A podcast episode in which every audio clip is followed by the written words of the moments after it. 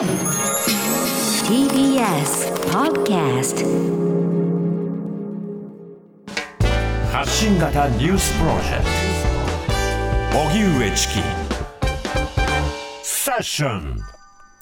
衆院選今日公示。12日間の選挙戦がスタート。第49回衆議院議員選挙が今日公示され今月31日の投票開票に向け12日間の選挙戦がスタートし各党の党首が街頭などで支持を訴えました。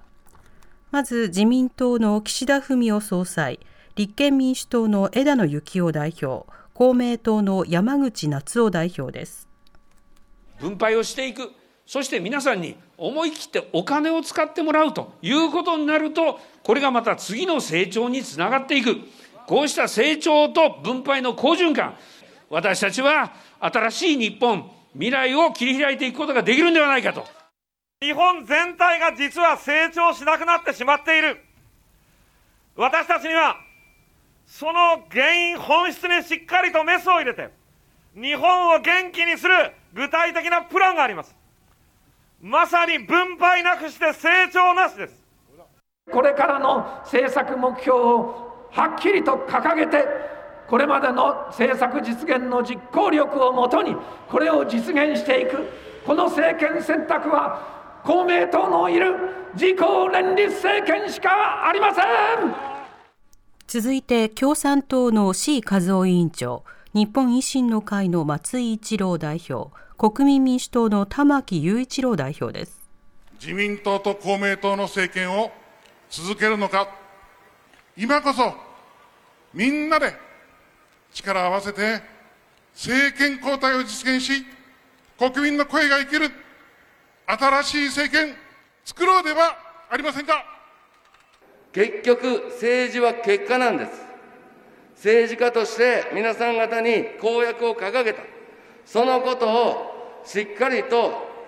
しっかりと進めてるかどうか、実行しているかどうかが、政治家としては一番重要なポイントです。コロナで傷ついた経済を回復させ、何より苦しい中、懸命に生きる、そんな人たちの生活を守る政治を取り戻そうではありませんか、皆さん。そして令和新選組の山本太郎代表社民党の福島瑞穂党首。NHK と裁判している党弁護士法72条違反での立花隆党首です。25年の不況の中にコロナがやってきたということを鑑みた政策が打たれなければ社会は壊れてしまいます。徹底した国の積極的財政これを推し進めたいと考えています。その中の一つ消費税は廃止です。自民党のコロナ対策、あまりに後手後手、あまりにケチケチ、あまりに尻滅裂、あまりにとんちんかんではないでしょうか。なぜか、人の命を守ることが政治なんだという意識なくして政治をやっているからではないでしょうか。衆議院選挙に勝って NHK をぶっ壊す NHK がスクランブル放送をするというその日まで我々は戦っていきたいと思っています。今回の衆院選は全国289の小選挙区と11ブロックの比例代表合わせて465議席で争われ新型コロナウイルス対策や格差是正を含む経済政策などが争点として挙げられていて9年間近く続いた安倍・菅内閣の政治姿勢も問われることになります。親愛なる友人亡くなったパウエル氏にバイデン大統領が哀悼の意アメリカのパウエル国務長官が18日新型コロナウイルスの合併症のため亡くなったことを受けバイデン大統領はパウエル氏は親愛なる友人で愛国者であり偉大な軍の指導者の一人であり、大変な良識を持った人物だ。自分自身や党のことよりも国を優先し、広く尊敬を集めたと哀悼の意を表明しました。両親がジャマイカ移民のパウエル氏はブッシュ政権で黒人として初めて国務長官に就任2003年のイラク戦争直前国連安保理での演説でイラクが大量破壊兵器を隠し持っていると主張しましたがその分析が誤りだったことが分かり後に自身の経歴の汚点となったと後悔の念を示していました。また去年ミネソタ州で白人の警察官が黒人に暴行を加えて死亡させた事件をめぐり同じ共和党のトランプ大統領の対応を批判していました。というわけで9党の、えー、まあ、はい、最初ののね、はい、発言というものがこう出てきましたけれども、はい、第一声をどこで何というかというところで、まあ、それぞれの政治姿勢というものが、まあ、随分と見えてくるようなところもあります。はい、でそうした中でですね、えー、セッションではここから、えー、総選挙私の争点ということで、さまざまな方にお話を伺っていくということを、はい、えー、連日続けていければなというふうに思っております。31日に行われる衆議院選挙えー、投票と開票に向けてどういった一票を投じようかそのヒントをともに探っていきましょう、はい、今日は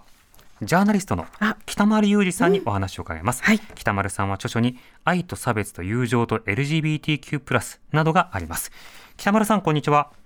どうもお久しぶりです。ご無沙汰してます。久しぶりです。ご無沙汰してます。よろしくお願いします。よろしくお願いします。さて、あの、選挙のことを伺う前にもう一つのニュース、うん、えアメリカのパウエル氏が亡くなりました。この一報、北丸さんいかがですか？今、ニュースであのお話しいただいたように、バイデンさんの追悼の言葉って、これ、実はね、型通りの言葉じゃなくて、俺、これ、本当の本心の言葉だと思いますね、トランプ時代に分裂が露呈したアメリカで、その分断をですね回避するための冷静な判断の一つの指標になるようなことを、えー、具現していた人物だったと思います。黒人で初のその軍の制服組トップで統合参謀本部議長だったり、ブッシュ政権における国務長官、あの時にその今お話にあったけれども、大量破壊兵器で結局、虚偽の演説をしてしまった、他の政権幹部はね、あの時に開き直ったんですけれどもね、彼はずっとそれを後悔したんですね。で思い出すのは、そんなイラクでですね、イラク戦争の後でですね、2004年にほら、にあの日本人の拉致事件が続発しましたよね。はい、人質事件ね。はい、うん。あの時に現地の人を助けるためにボランティアで入っていたその若者たちが、日本人たちが拉致されて、日本中に渦巻いたのは自己責任論だったんです。はい。自己責任って言ったら聞こえいいけれども、自業自得だっていう考え方で、日本人はなんとも非常な人たちだと、アメリカではですねニューヨーク・タイムズとかななどもね、そういう論調でね、日本のことを書き立てたんですよ、あの時覚えてるのは。はい、その時パウエルさんパウエルさんはね、国務長官としてね、もし誰も他の人のためにリスクを引き受けようとしなかったら、私たちは前に進むことはできなくなると、うん、彼らのような市民、つまり日本人で人質になったようなボランティアの人たちですね、それ彼らのような市民やリスクを承知でイラクに派遣された自衛隊の人たちがいることを日本の人々は大きな誇りに思うべきだっていうふうに言ってですね、はい、私たちはあなたは勝手にリスクを犯したあなたの責任だとは絶対に言えないと彼らは安全に取り戻すためにできるあらゆることをする義務があるんだっていうふうに日本に呼びかけたんですよね。あ覚えてます本当にそれは。すごい人だと思いましたね、あの時ね。あのまあ、イラク戦争の時には本当にそのアメリカの一つの顔として露出する機会もとても多かった。ただ一方でそのイラク、アフガニスタンへの対応というものが適切だったのかということをその後検証するということも必要になった。その時にまあ誤りを一部認めたという点でも大きいですよね。そう、認めたのはやっぱり彼がいたからですよね。はい、それじゃないと他のチェイニーさんだとかは他の人たちは開き直りましたからね。で、まあ彼はまあ今、84歳で亡くなったんだけれども、若ければ、本当に次の、例えば共和党なんだけれどもね、あの人は、はい、共和党でありながらも、トランプには批判的だったし、それからオバマに投票したし、うん、そういうふうな形で、その共和党というスタンスを持ちながらも、一体国はどうすべきなのかということを常に国民たちに示すような人だった。はい。時代が時代だったら彼はやっぱり大統領になるべき人だったと思いますね。そうしたアメリカでも政治の筋をどう通すのかというのが問われているわけですけれども、うんはい、さて今、日本では衆議院選挙真っ只中ということになりました、突入しました。ね、はい、あの北丸さんはアメリカでの生活長いですけれども、はい、この日本の今の総選挙についてはどう見てますか？うんとね、アメリカとやっぱり比べてしまうんだけれども、はい、あのこの間、結局、若い人たちがものすごい投票率だったんですね、はい、えー、それで結局、トランプを落として、バイデンに勝利をもたらしたというの、そしてまたあのアメリカの世代っていうのは、本当に4年ごとにこう、なんだ、えー、選挙が、大統領選挙があるので、うん、その度に新しいその投票者、新しい有権者が増えるんですよ。はい、そしてまたそこの子たちが、その若い子たちが、えー、今回、Z 世代というふうに言われている人たちが登場してきて、この人たちが大いに政治を語ったんですね、うん、そういうところでちょっと日本のその若い人たちとのちょっと差が気になってしまう、うん、えー、どうにかして日本っていうのはなかなかその政治を変えることはできないというふうに思い込んでるけれども、実際、他の国を見ると変わってるじゃないかと、はい、それはやっぱり一人一人のその一票が変える原動力になる、そしてまたその一票の前に政治を話すことが、えー、変えることにつながっている。変えるというのは、つまり現状を良くしたいという意識その希望につながるんだということだと思うんですよね。うそうですね。まあ、そうした中で、当然ながらいろいろな、まあ、運動というものが行われるわけですけれども、アメリカ、例えばオバマ大統領の誕生の際には、その家族の人とか、あのあるいは祖父母などにこう投票を呼びかけたり、政治の話をしようというキャンペーンなどもやってましたよね。あれはね、でもね、日本とね、やっぱり政治制度が、あの選挙制度が違って、ね。えー、例えばアメリカは本当に個別訪問はしてもいいし、それから学校でね、はい、例えば模擬選挙やるんですよ、小学生とか中学生とか高校生が。それでそこのところでみんな話をして、どういう自分の地元のその下院議員はどういう人なのかということを学校で教えるんですね、ところが日本だと、選挙の話だとか、政治の生の話すると、先生たちが処分されちゃうんですよ。うん、あのあまりに生々しい政治の話を子どもたちにしてはいけないということで、はい、文科省が処分しちゃうんだよね、地方のその教育委員会とかがね。えー、そうするとあのおかしな例えだけれども、結局、泳ぐことを教えないで、そのまんま海に入っていくようなことでしょ、18歳とかっていうのになると。えーこれじゃあ一体どこで勉強すればいいのか、どこで政治のことを考えればいいのかっていうことを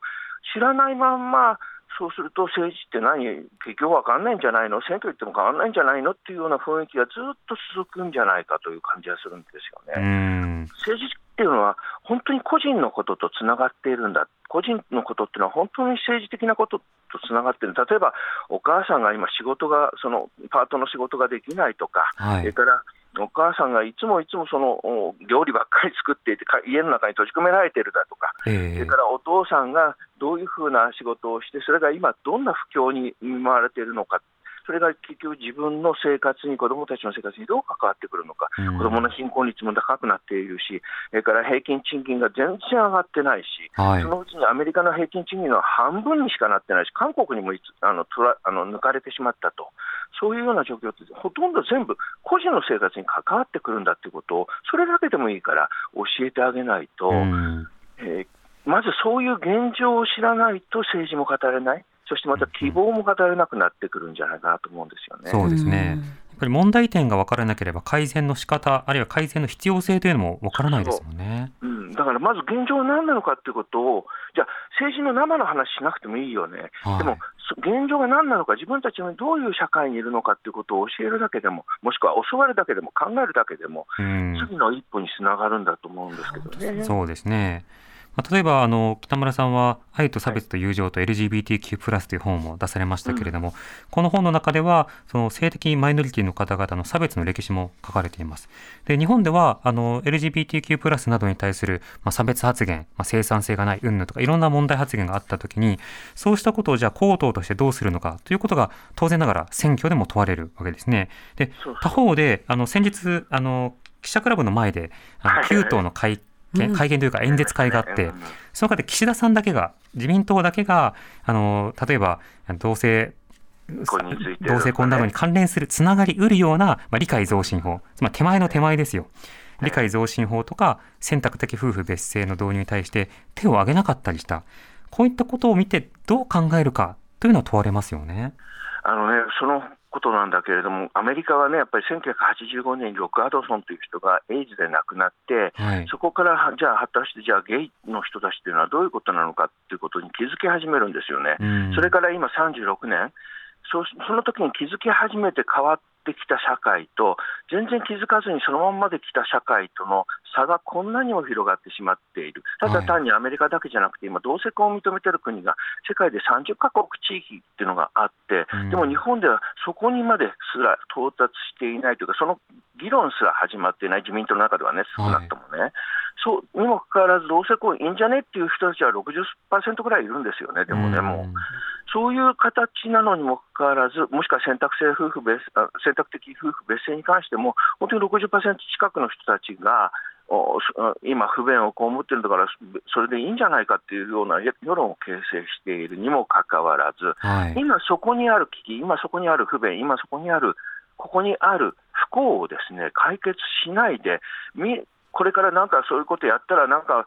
将来、えー、家庭制度が壊れるんじゃないかとか、それから経済がうまくいかなくなるんじゃないかとかっていうことを心配しながら、今のことをやらないっていうのは、じゃあ、今とじゃあ先のそのも被害妄想みたいなことと、今、どういうふうにして、どっちを取り組むべきなのかっていうことをね、まず考えていかなくちゃいけないんじゃないかなと思う。その辺のその例えばうん、みんなに考えてほしいの、皆さん、あのその若い子たちでもそうなんだけれども、はい、有権者の。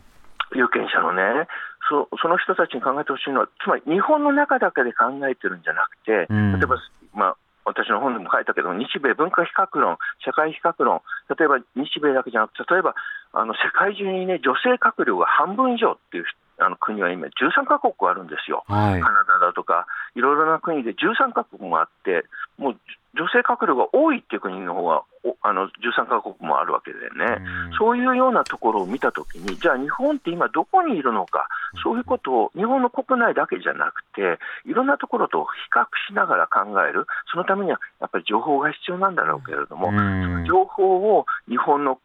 国の中にいると、日本語というその、えー、壁に守られちゃってるのか、阻害されてるのか、隔離されてるのか、でも多くそういう情報というのは今、手に入ることになってるんで、はい、いろいろツールを使って、ですねそういうものをどんどん取り入れて考えてほしいなと思います、ね、そうですね。北丸さん、ありがとうございました。はい。ありがとうございました、北丸さん。ジャーナリストの北丸裕二さんにお話を伺いました。TBS Radio 荻上チキセッション